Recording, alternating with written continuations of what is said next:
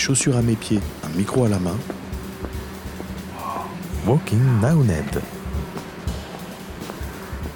On est sur une trentaine, 30-35 euh, mètres carrés, donc euh, petit potager, mais ça permet d'avoir un petit rendement qui est quand même euh, pas mal.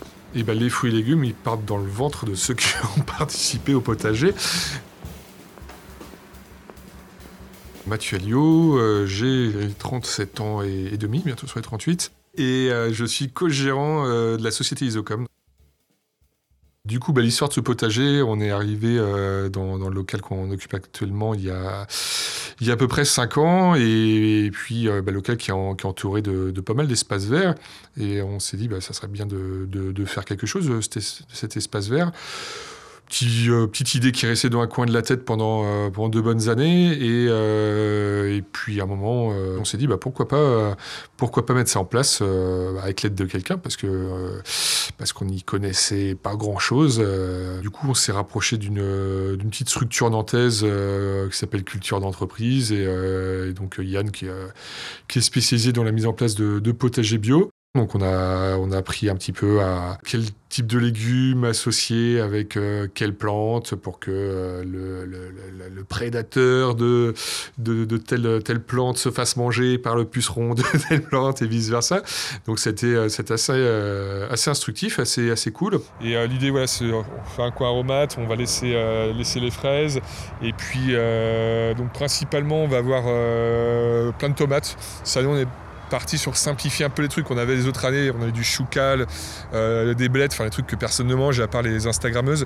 Et, euh, du coup, euh, bon, on s'est dit on va repartir sur du basique et fruits, des fruits et légumes d'été. Donc on part sur de la courgette, de la courgette ronde de Nice, de la courgette de la Black Beauty, de la courgette jaune, de l'aubergine classique, de l'aubergine taille, des petites aubergines blanches en forme d'œuf tomates, pareil, donc différentes espèces de tomates cerises, qu'elles soient rouges, qu'elles soient oranges, euh, la tomate ancienne, la cœur de bœuf, euh, de la cornue des Andes. Ça a permis bah, de, de, passer un moment en plus euh, entre tous les collaborateurs de l'entreprise bah, ensemble, à retourner la terre, à arracher les mauvaises herbes, à, planter des légumes, à arroser, voilà, sans, sans notion de chef d'entreprise et, de, et salarié. Voilà, on est tous tous au même rang euh, à aller, aller préparer le terrain et puis, euh, puis s'en occuper.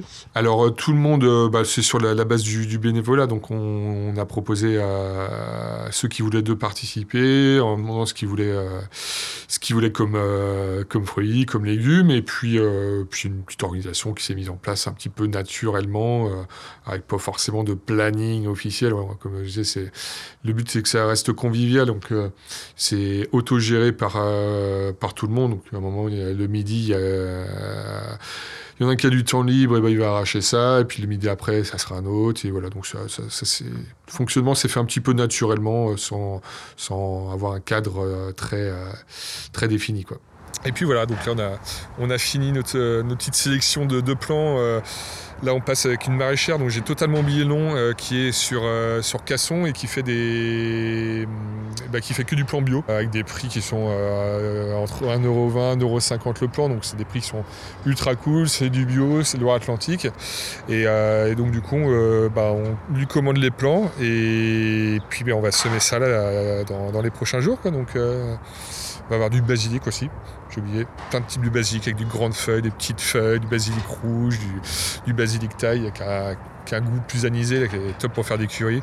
Du coup, on a eu des rendements qui étaient un peu différents selon les années parce que bah, on est sur, euh, nous, on est déjà sur un, terrain qui était avant les pétroles Shell. Donc, on s'est dit, si on fait pousser les légumes, ça bien qu'ils sentent pas trop le pétrole. Donc, on a déjà, on a fait tester la terre euh, au préalable et euh, la terre était, était, clean. Donc, ça, c'était plutôt une bonne nouvelle.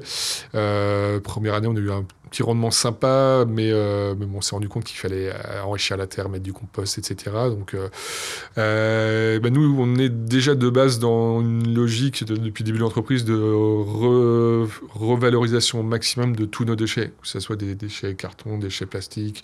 voilà, on essaie de revaloriser les déchets pour pas qu'ils soient, qu'ils partent en poubelle jaune, etc. Donc ça, on l'a fait bah, également pour.